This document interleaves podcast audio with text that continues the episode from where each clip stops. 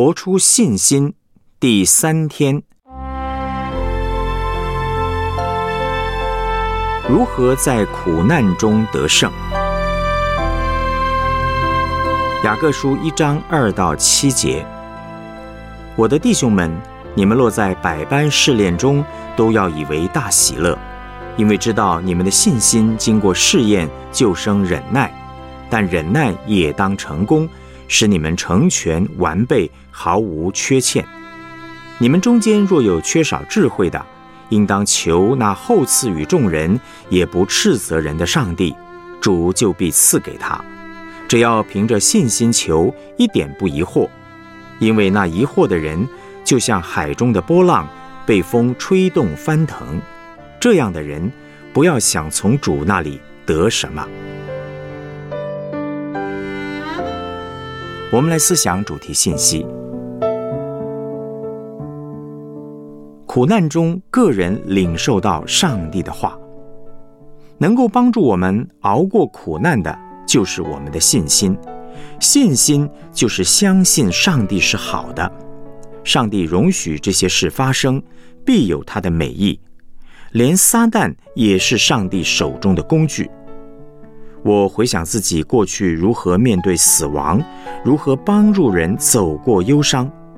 我发现最重要的秘诀是求上帝的话语，因为我根本不知道该如何安慰别人。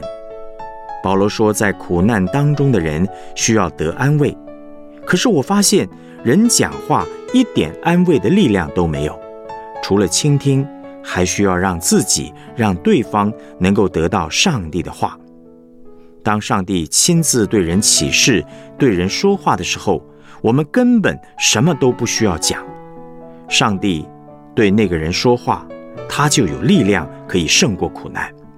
若是没有上帝的话语，根本没有人能够走得出来。所以，我们可以看到好多好多弟兄姐妹走出苦难，是因为上帝耶稣真的对他们显现。我看到耶稣何等爱那些在苦难当中的人，在异象中对他们显现，对他们说话。面对苦难是一个选择，我们需要选择向上帝求智慧、求话语。面对教会侍奉许多的困难，还有很多牧养的困难，我们也一样需要向上帝祷告。我们的布道不行，就向主求布道的恩赐。牧养不行，就求牧养的恩赐。所有的苦难都会逼我们祷告，然后使我们得到上帝的话语，得到结论。因此，我们应该练习到一个地步：当有任何压力来的时候，都能够先感谢赞美上帝。我们要有很强的信念，相信我们必得到生命的冠冕。团队胜过艰难，也需要上帝的话。苦难来了要祷告，祷告是为求智慧。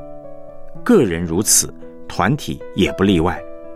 其实我面对同性恋运动，感觉很兴奋。我一直很想看看台湾教会能够因为这件事情成长到什么地步。在整件事情当中，祷告真的是很关键。因为需要上帝的智慧和启示。刚开始，我们同工看到伴侣盟约的法案，他说很难辩驳。结果同工早上起来祷告，忽然上帝给他智慧，竟然因此看到了很多的破绽，其中充满了谎言。所以基本上我们不用怕，当苦难压力来的时候，我们只要好好的祷告。上帝一定会给我们智慧和启示。我真巴不得年轻的一代赶快起来组织网军，而且不只是少数几个教会，是每一个教会都要组织网军，让下一代的人起来为真理而战。媒体的部分也是一样，我们很需要充满爱心又明白真理的记者起来发布讯息。我觉得上帝很爱台湾的教会。每一次我们要做什么的时候，上帝就给我们学什么。我们要把职场的弟兄姐妹动员起来，特别是年轻一代，看他们学什么科系，就让他们有战场可以发挥。不管是媒体、教育、法律各方面，我们都要开始组团队，不是等到他们毕业以后再组团队，而是现在就开始，让他们针对这个议题，以他们所学的去面对。所以，弟兄姐妹们、同工们。我们落在百般的试炼当中，都要以为大喜乐。面对这些试炼，无论是个人或团体，都来祷告，寻求上帝，得到从他来的话语，使我们能够做正确的选择，我们就会得着生命，不断的得胜。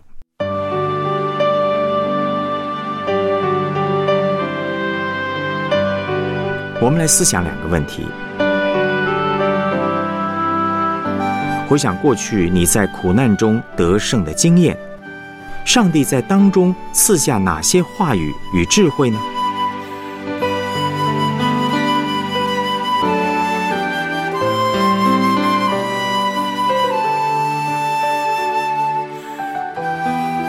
在祷告中有一段安静等候的时间，来领受上帝的话，用神的话祝福我们的教会、城市和国家。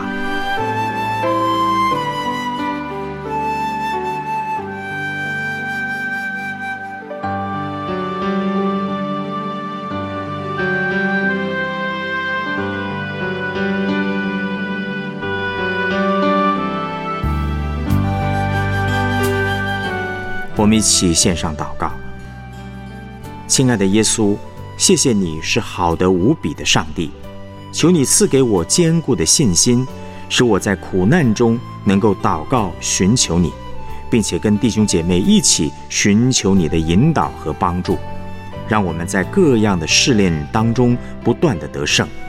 奉主耶稣基督的名祷告，阿门。